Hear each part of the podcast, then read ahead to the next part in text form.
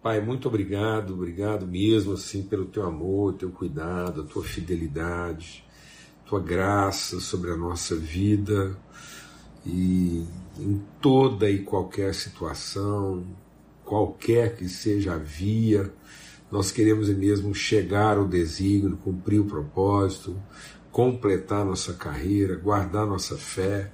É isso que nós queremos, Pai. Em nome de Cristo Jesus, Senhor é honrar o teu nome, é sermos transformados de glória em glória, é sermos, ó Deus, amadurecidos nos processos, em plenitude, em aperfeiçoamento. Ó Senhor, Espírito Santo de Deus, Espírito Santo de Deus, move o nosso coração na comunhão, para que nessa comunhão, meditando na tua palavra, guardando a tua palavra no nosso coração, a gente seja mesmo transformado, Pai. Tudo que nós queremos, um povo, seu povo transformado, luzeiros deste mundo, aqueles por quem, ó Deus, toda a criação geme e anseia. Nós possamos ser luz de revelação, inspiração, transformação na vida das pessoas, ó Pai. É tudo que nós pedimos. Que venha sobre nós o teu reino, se faça através da nossa vida, da nossa casa, a tua vontade, ó Pai. No nome de Cristo Jesus, Senhor.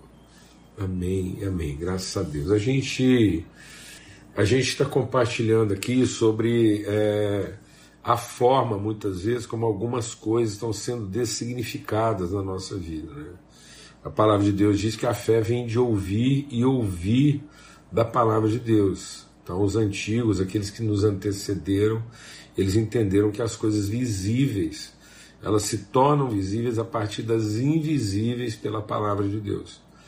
Então, é, é, esse empenho que nós estamos tendo aqui essa semana, esses dias, de meditar para que a gente possa é, resgatar, né, retomar a palavra no seu real, no seu verdadeiro significado, né, para que a gente entenda o que essa palavra aplica, o que ela infunde, o que ela estabelece, o que ela determina na nossa vida. Amém? Então, é, não é a, a, a, eloquência com que eu declaro a palavra, né? mas é a coerência com que essa palavra é, é, é espelhada, manifesta, traduzida, encarnada na minha vida. Então não adianta a gente ser eloquente a respeito de algumas palavras se essas palavras estão fora do seu significado, se elas não são uma tradução fiel daquilo que Deus é, colocou na nossa vida. E aí uma das coisas que a gente viu lá, que é um equívoco, né, que Deus está corrigindo esse equívoco lá na vida de Caim, é que de fato nós somos responsáveis uns pelos outros. Nós não podemos nos isentar, nós não podemos ter essa resposta evasiva de não saber responder para Deus onde é que está o nosso irmão. Então a gente compartilhou aqui que nada é mais anticristo né, do que achar que nós somos responsáveis apenas por si mesmo. Não existe, não existe responsabilidade apenas por si mesmo. Então, uma pessoa que ela só consegue ser responsável por si mesma, ela está mudando o significado, ela está adulterando, corrompendo o significado da palavra responsabilidade. Então, a palavra responsabilidade é a forma como nós respondemos a Deus em relação aos outros. Então, a responsabilidade é como é que eu respondo a Deus quando ele me pergunta a respeito do meu irmão. Isso é responsabilidade. Então, quando ele diz quem irá por nós, e aí eu digo, eis-me aqui, envia-me a mim. Então, isso é ser responsivo, ser responsável.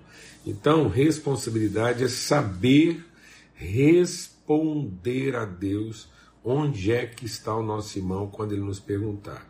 É responder a Deus quando ele quiser enviar alguém para socorrer os seus filhos. Então, isso é responsabilidade. Responsabilidade é dar resposta ao coração do Pai, é ser responsivo ao coração do Pai em relação aos nossos irmãos. Por isso que lá naquela parábola né, do pai que tinha dois filhos, um ele era ele era inconsequente, ele era leviano, né? e o outro era irresponsável. Então a gente pensa que o jovem mais novo era irresponsável, não era, ele era leviano, ele era inconsequente, ele era, ele era imprudente. Agora, o irmão mais velho, que na verdade aparentemente nunca fez nada de errado, ele era um irresponsável, porque ele não queria assumir a responsabilidade do seu irmão, ele não queria dar resposta ao pai em relação ao seu irmão. Então, nem sempre o irresponsável é o leviano. Às vezes a pessoa está agindo com a leviandade, com uma imprudência, né? E é, é, com uma tolice, ele é um tolo. Ao passo que o irresponsável é aquele que não quer responder ou pensa que não tem que responder a Deus em relação ao seu irmão. Amém? E aí a gente falou um pouco ontem sobre liderança, né? Eu quero enfatizar, fizeram um recorte aí, aliás, ficou muito bom o pessoal aí, caprichou no, no recorte aí com, com legenda, e destacar isso mesmo, né? A gente vai vendo na palavra de Deus que os, os apóstolos, eles não diziam, ah, eu sou o apóstolo Paulo, não, eu sou Paulo, o apóstolo. Então, sou Paulo apóstolo. Então, o apostolado era uma função, não era um título, né?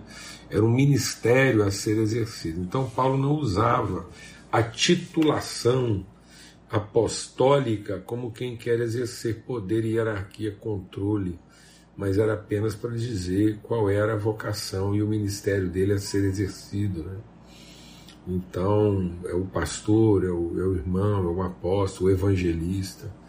E então isso não era um título, né? Não era uma titulação. E, e hoje a gente quer compartilhar sobre outra coisa que a palavra de Deus diz que está ficando dessignificada, né? É uma coisa que está perdendo o seu significado. Muitas vezes a gente está fazendo uma confusão e a gente precisa resgatar isso. Né? E aqui diz assim, ó, lá em 1 Timóteo, 1 Timóteo no capítulo é, 1, primeira carta de Paulo a Timóteo, capítulo 1, verso 5, diz assim, ó, Ora, o fim do mandamento é o amor que procede de um coração puro, de uma boa consciência e de uma fé não fingida.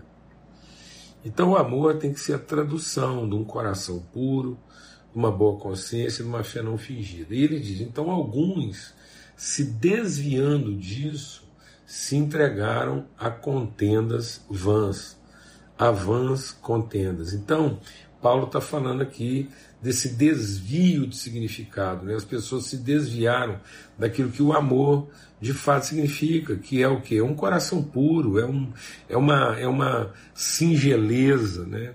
é um coração simples. O que quer dizer um coração puro? Não é um coração ingênuo, não. É um coração é, simples, né? um coração que não que não está corrompido de sofisticações, né? E aí ele diz de uma boa consciência, ou seja, os motivos são legítimos, são lícitos, né, são autênticos. Então, eu tenho um coração simples, meus motivos são autênticos e a minha fé é uma fé é, genuína, ela não é falsificada, ela não é, ela não é, ela não é, é, é, é adulterada, né, no sentido de, de parecer ser aquilo que de fato ela não é. Então muitas pessoas estão querendo mostrar, né, demonstrar uma fé que, que não é legítima, é uma coisa é, muito mais voltada para crendice, né, para as fantasias religiosas, litúrgicas, devocionais, do que uma fé é, autêntica, né, uma consciência é, é, genuína, verdadeira e, e um coração puro. E aí ele diz assim: alguns se desviaram e se entregaram o quê? A contendas. Contendas. Então, é, e ele diz o que? Querendo ser doutores da lei, não entendendo nem o que dizem e nem aquilo que com tanta veemência afirmam. Então, a gente, é, lá na segunda-feira, a gente tratou da questão da irresponsabilidade, né? E depois a gente compartilhou ontem sobre o controle, a hierarquia, o domínio, né? É, o abuso. Nós estamos aqui em 1 Timóteo, capítulo 1. Fica aberto aí que a gente vai seguir. E, e hoje a gente quer falar sobre esse desvio que tem tornado pessoas legalistas. Legalistas. Então, há alguns desvios aí de significado. A gente está dessignificando de forma própria a palavra responsabilidade, pensando que eu posso ser responsável apenas por mim mesmo eu não sou responsável pelo, pelo outro, porque eu, é o que o, é o jovem mais velho, é o filho mais velho. Ele diz: não, eu, ele não escolheu lá, ele não foi lá, ele não fez o que fez, eu não e, e, e, o pai falou: não, pai, ele está arrependido, vem cá, vamos compartilhar com ele. Então, é, isso é uma questão, né? As pessoas estão se tornando o quê? Irresponsáveis, elas não querem abraçar o outro no seu desafio e, e, e na sua necessidade ou no seu equívoco. E depois a gente está também a questão da dominação, né? da, do abuso de poder em nome de autoridade. Então, muitas pessoas, para falar de autoridade, elas estão abusando do poder, do controle, da hierarquia, né, das titulações.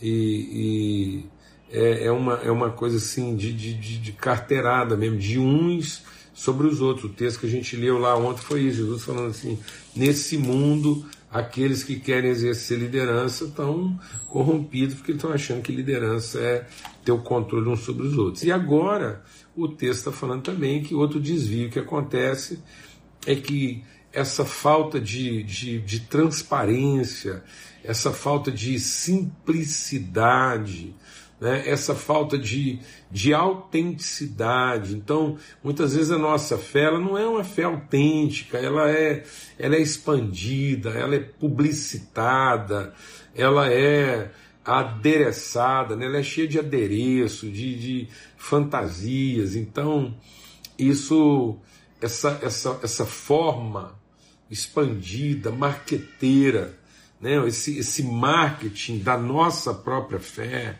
do nosso poder está fazendo com que as pessoas se tornem o quê? Legalistas, dogmáticas. Então a, a nossa fé não é uma coisa é, para ser compartilhada, o nosso coração não é um coração para ser acolhedor, né? a nossa consciência não é uma consciência para dar estabilidade. Então eu tenho que ter uma consciência pura para eu ter, conseguir ter estabilidade na conversa. É, então, se eu não tiver essa consciência pura, eu não vou ter estabilidade, eu não vou ter segurança para tratar as coisas, porque eu vou estar dominado da minha culpa, do meu medo. Né? Aí a minha fé ela não é autêntica, ela não é legítima, ela não é sincera, sincera. Então ela acaba gerando comparativos injustos, até cruéis. Né? E aí o que, que acontece? Isso está fazendo com que a, a, gente se entregue a um, a, uma, a, um, a um debate. Debate. Tudo hoje é. As nossas, a gente não sabe conversar sobre a, as perspectivas é, de fé sem, sem isso partir para o enfrentamento, sem isso partir para a argumentação, para o conflito né, sem isso partir para uma para um confronto de posições. Então é, é isso que está dizendo. E aí, presta atenção, esse desvio, essa, essa, essa, essa dessignificação, está fazendo com que algumas pessoas queiram ser doutores da lei. Meu Deus. Meu Deus. O que está acontecendo? Pessoas que querem ser assim. Hoje, hoje é uma, uma, um frisson, uma sede, uma, uma necessidade né? de, de ser um, um, um catedrático, um, um debatedor. Não, meu irmão. Vamos encanar disso. Que paranoia é essa? Que paranoia é essa? E aqui está escrito, Paulo está dizendo, alguns se desviaram dessa coisa simples, verdadeira, autêntica, genuína, dessignificaram isso, estão dando outro significado ao que, que seria uma, uma, uma referência de palavra, de, de orientação, e com isso eles se tornaram o quê? Argumentadores, né? já se sentem ofendidos, se sentem agredidos. Então, se alguém discorda da sua, da sua forma de pensar, do seu pensamento, da sua, do seu, da sua linha doutrinária, isso já isso toma outra conotação, já é, entendeu? Já é uma coisa assim, é, é encapetada, né? demonizada. E aí, na sequência, eu queria ler com vocês na sequência, no capítulo 4 de 1 Timóteo, a gente já falou sobre isso, mas agora nessa questão é, da, da essa questão aqui da, do desvio, né, da dessignificação. Então, ele está dizendo gente que quer ser. É esse o espírito. Gente que quer ser doutor da lei. E aí não percebe que nem eles mesmos entendem o que eles estão falando com tanta, com tanta veemência. Nem eles mesmos entendem as implicações disso. E aí agora, Paulo continua e ele vem aqui Aí no, no versículo 12 do capítulo 4 ele diz assim: Ninguém despreze a tua inexperiência. Ninguém despreze o fato de você ser jovem, inexperiente, não, não, não fica menosprezando aquilo que eu tenho para fazer através da sua vida, o que Deus tem para fazer através da sua vida. E ele diz assim, ó, é, mas seja padrão dos fiéis. No que? Na palavra, no trato, no amor, no espírito, na fé, na pureza. Então é isso, amados. É isso. Então nós temos que resgatar esse significado. É o padrão o quê? O que, que Deus está chamando de padrão? Então nós falamos sobre responsabilidade nós falamos sobre liderança. Agora nós estamos falando sobre padrão. Padrão de vida cristã. E aí o que ele chama de padrão de vida cristã é, é palavra, é trato, é bondade, é comunhão, é espírito, é benignidade, não é argumentação, não é dogma, não é regulação doutrinária, Paulo fala sobre isso, ele está escrevendo isso para que igreja? Onde o Timóteo está? Em Éfeso. Aí você vai lá, Jesus vem conversar com essa igreja. Jesus vem conversar com a mesma igreja de Éfeso. E o que que essa igreja de Éfeso ouve? Nós já falamos sobre isso aqui. Essa igreja de Éfeso ouve lá em Apocalipse.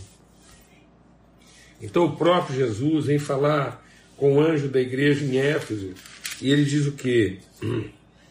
Sei das tuas obras, sei do teu trabalho, sei da tua perseverança, que você não pode sofrer os maus, que você coloca à prova aqueles que, que com as suas doutrinas, e, e você sabe quem é mentiroso, você sofre, você trabalha, você não se cansa. Tenho, porém, contra você o quê? Que você se desviou, você dessignificou o amor. Então, Paulo escrevendo para ti, mesma palavra, mesma palavra, essa igreja recorrente lá, e Deus falando para Paulo, dizendo o quê? Paulo dizendo o quê? Olha, o que, que é a vida cristã? É essa, essa, essa, essa forma de relação, de comunhão construída a partir de um amor não fingido de uma do amor é, é, é, verdadeiro, de uma consciência pura e de uma fé não fingida. É isso, amados. É isso. Então, nós não podemos mudar o significado disso. A gente está ficando muito sofisticado, a gente está ficando muito complicado na forma de viver a fé cristã. Nós estamos achando que viver a fé cristã é um conjunto de regras, é um conjunto de normas, é um conjunto de regulações, é um conjunto de, de passo a passo para alcançar algum determinado tipo de, de meta e de objetivo. E não é não. É, é isso aí, é a construção de pureza afetiva. O que quer dizer um coração puro? Um amor que procede de um coração puro? É que você não tem nenhum outro tipo de interesse implicado. O que quer dizer de uma boa consciência? É que você não faz nada movido de culpa. Presta atenção. Presta atenção. Coração puro é o seguinte: coração puro, eu não tenho outro motivo a não ser aquilo que eu quero entregar. Boa consciência. Eu não estou tentando lavar nenhum tipo de culpa na minha relação. Não é medo, não é culpa.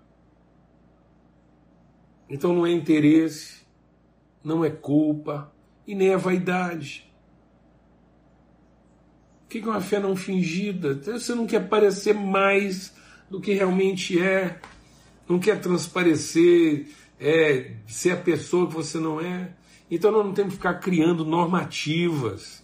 Não existe normativa para coração puro, para consciência boa e para fé não fingida. Essas coisas são normativas para as outras. Não adianta a gente ter lá um conjunto de regras, práticas, todo mundo obedece, se o coração não é puro, ou seja, essa pessoa vai lá para aquelas regras lá, porque ela tem algum tipo de interesse implicado, um reconhecimento, está fazendo uma escalada de liderança, quer se assumir, quer ser reconhecido, quer assumir alguma posição de importância e reconhecimento. Não adianta, não adianta a pessoa ir lá e cumprir as normas, as coisas lá, se na verdade ela está tentando se livrar de algum tipo de culpa, se auto-redimir de algum tipo de acusação interior. E por fim, não adianta nada se no fundo a gente está parecendo ser e transmitir para as pessoas aquilo que de fato a gente não é. As pessoas estão dessignificando isso, estão dessignificando a pureza, a bondade, estão significando a, a, a coisa genuína.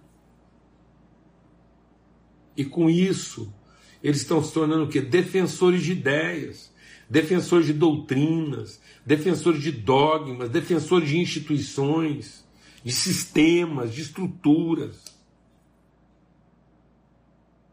E aí, sem perceber, chega num ponto que nem eles mais entendem o que, que eles estão falando.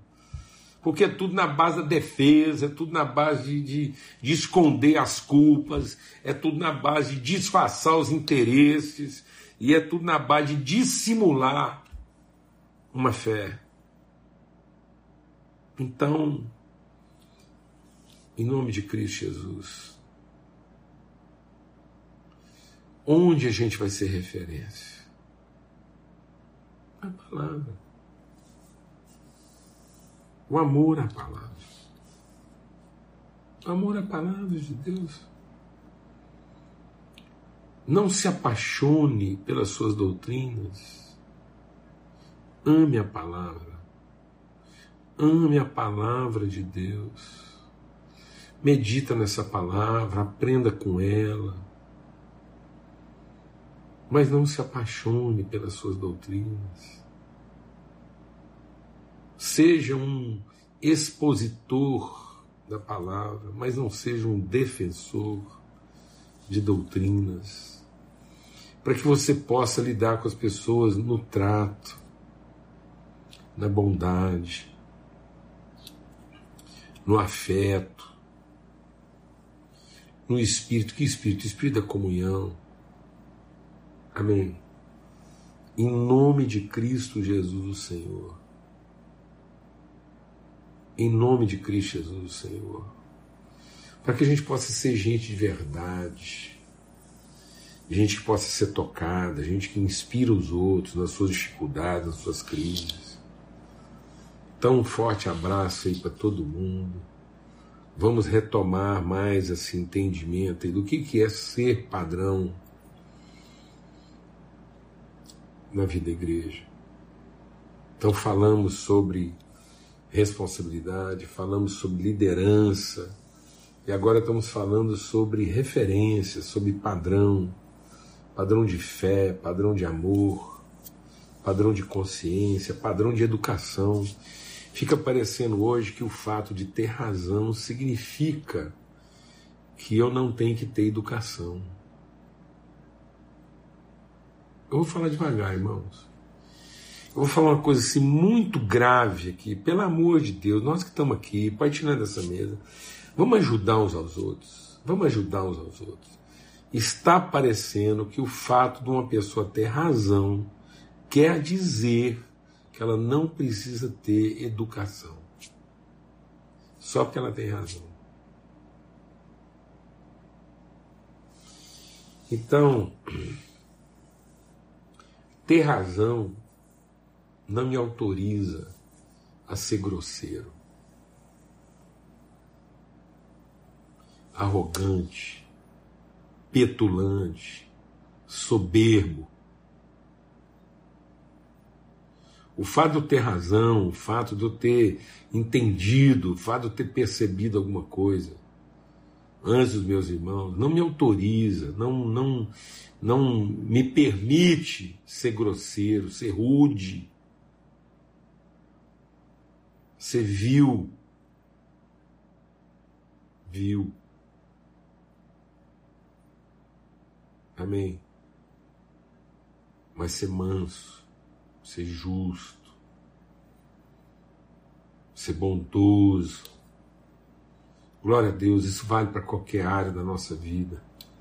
Isso vale para o seu casamento, isso vale para o seu ministério, isso vale para a sua zona de trabalho, de atuação, qualquer área da sua vida. Você entendeu, você discerniu, então você entendeu, você discerniu, então agora você é uma referência por quê? Porque você tem essa responsabilidade. E porque agora você é, é o, você é o primeiro, então você é o último a reivindicar alguma coisa para você mesmo. Mas você é movido de quê? Coração puro, uma consciência boa, uma fé não fingida. E aí como é que se, se expressa? Você é bom no trato, educado, manso, conciliador, buscando a comunhão. Amém. Em nome de Cristo Jesus, o Senhor, pelo sangue do Cordeiro, fica na paz, uma alegria, um grande privilégio. A gente está junto. Amanhã a gente quer retomar mais algum aspecto da nossa vida que precisa ser melhor significado e que muitas vezes a gente está se desviando disso, tá bom? Fica na paz, até amanhã, se Deus quiser. Forte abraço.